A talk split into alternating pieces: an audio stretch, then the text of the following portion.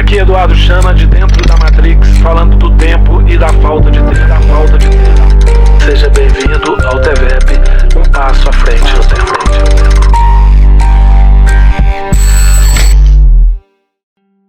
Aqui Eduardo Chana falando da falta de tempo, do tempo e do nosso consumo de tempo. Nós falamos sobre a Matrix, o conjunto de roteiros que a gente acaba usando para consumir o nosso tempo, e estamos identificando o nosso mapa individual do tempo com sete sistemas que consomem o nosso tempo. O primeiro sistema é o sistema eu, é o meu consumo de tempo com meu sono, com minha alimentação, com meu corpo, com meu pensamento, com minhas emoções. O segundo sistema de eventos que consome o nosso tempo é o sistema família, pais, filhos, irmãos. O terceiro sistema é o sistema amigos, e a gente então consome o nosso tempo geralmente nas férias, nos finais de semana, nos aniversários, nas festas e confraternizações. Nós temos o hábito de celebrar a nossa amizade com determinados tipos de evento. Cabe agora a gente primeiro identificar quais são os amigos que nós frequentamos e quais aqueles que nós não estamos mais frequentando e gostaríamos de frequentar. A próxima pergunta é: aqueles que nós não estamos frequentando, os amigos que frequentávamos, por que mais nós não estamos frequentando? Houve algum evento que causou um desconforto que uma das partes não suportou? É possível que a gente faça com que esses eventos sejam refeitos e a gente busque novamente esse relacionamento e o desenvolvimento desses eventos com essas pessoas? Então, um primeiro diagnóstico é quais são as pessoas e quais eram os eventos que a gente fazia com essas pessoas. Segundo, quem desenhou estes roteiros, né? Então, a gente com os nossos amigos, a gente faz o quê? A gente pratica esporte, a gente joga algum jogo de azar, jogo de carta, a gente vai para o bar, a gente vai para o restaurante, a gente os recebe em casa, vai para a piscina, sai de férias. Bom, quantas opções? 10, 20, né? E quantas são recorrentes? Quantas são repetidas? E esse roteiro, você consegue perceber que muitas e muitas, milhares, milhões de pessoas no Brasil e em outros países fazem a mesma coisa, fazem da mesma maneira e muitas vezes acabam tendo o mesmo conflito os eventos são eventos competitivos ou cooperativos. As pessoas têm oportunidade de demonstrar o seu talento, a sua competência. Imagine que você tem amigos que toquem instrumentos, amigos que saibam cozinhar, amigos que saibam declamar uma poesia ou que pratiquem algum tipo de esporte. E quando você faz um evento, uma celebração, você desenvolve algum tipo de programação que permita dar palco para os seus amigos, desenvolver junto das outras pessoas as suas habilidades, as suas qualidades. Se você pensar desse ponto de vista, cada pessoa vibrando na própria energia, no seu talento, vai fazer com que essa sua festa, sua celebração, tenha um nível de energia que jamais você viu, pelo simples fato de que você pensou em quatro dimensões. Você proporcionou a essas pessoas um espaço com muito conforto, eventos de alimentação, de bebida ou de lazer feitos pelos próprios amigos. Imagine que você receba as pessoas na sua celebração, que você deixe todos os ingredientes na cozinha ou na sala, todos os instrumentos musicais e comece a nominar os seus amigos, organizando no, na linha do tempo os sete tempos da sua celebração, para que um faça um risoto, outro faça um suco, outro um café e outro toque um cavaquinho, um violão, um piano e conte piada e você vai dando palco para as pessoas.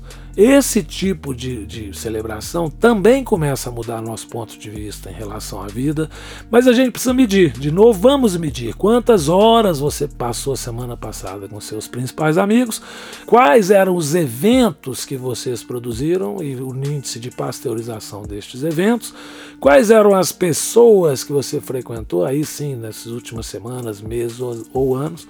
E qual o cardápio de eventos que cada um frequentou, níveis de conforto e desconforto e possibilidade de, de redesenhar esses eventos da maneira que você gostaria.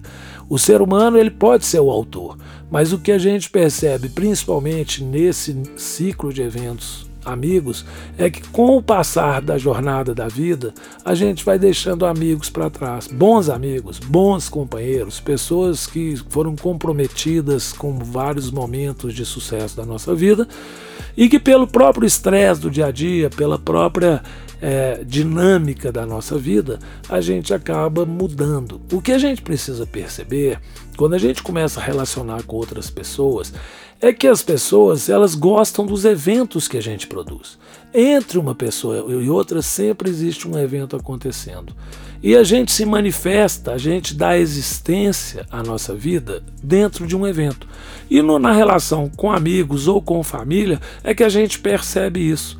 Qual tipo de evento que você produz? Qual a sua capacidade de frequentar esse evento e de contribuir para que o evento caminhe para o sucesso, caminhe para o estado máximo de, de excelência deste evento? ou não. Então, quando a gente não contribui com isso e acaba entrando numa relação pessoa a pessoa, nós entramos em discussões, em competições, competições quem conhece mais sobre determinado assunto, competição de quem vai falar melhor sobre aquilo. Mas se você perceber que cada pessoa está cercada por um carrossel de eventos e que as pessoas amam os eventos que você produz, com o passar do tempo, quando você para de produzir aquele carrossel de eventos, seja por um motivo ou por outro, você muda a sua alquimia de transformar seu tempo em eventos. Eventos que você gargalhava, hoje você está gastando o mesmo tempo para poder é, fazer drama, reclamar, fazer mimimi, não dar conta. Quantidade de eventos que você produz cada vez é maior e cada vez você adquire mais compromisso.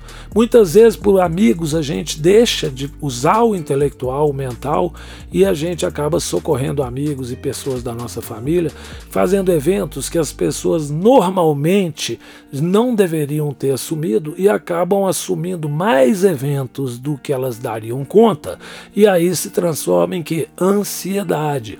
Quando o sistema intelectual acende um alerta te comunicando que não existe uma paridade, uma equação equilibrada entre o tempo que você tem na próxima semana ou nos próximos meses e a quantidade de eventos que você abraçou. Essa percepção intelectual começa a te trazer a valor presente, traz para o aqui e agora preocupações do futuro que a gente chama de ansiedade.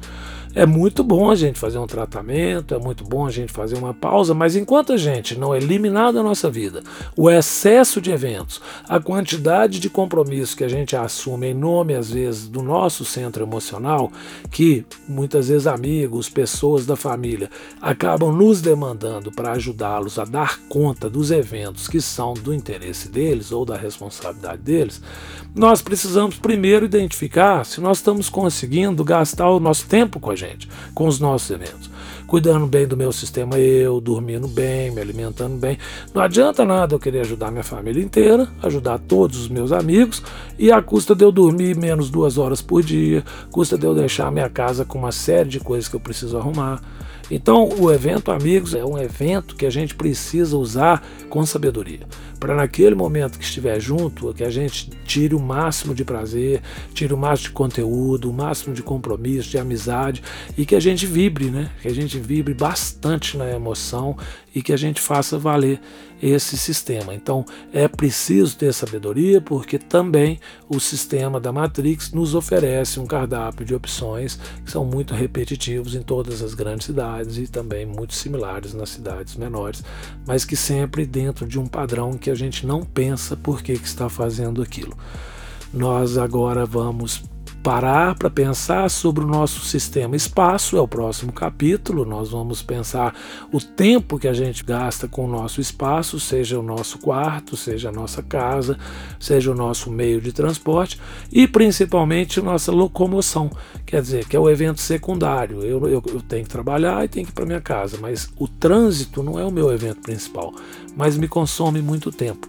Aqui Eduardo Chana falando sobre a falta de tempo o nosso consumo de tempo.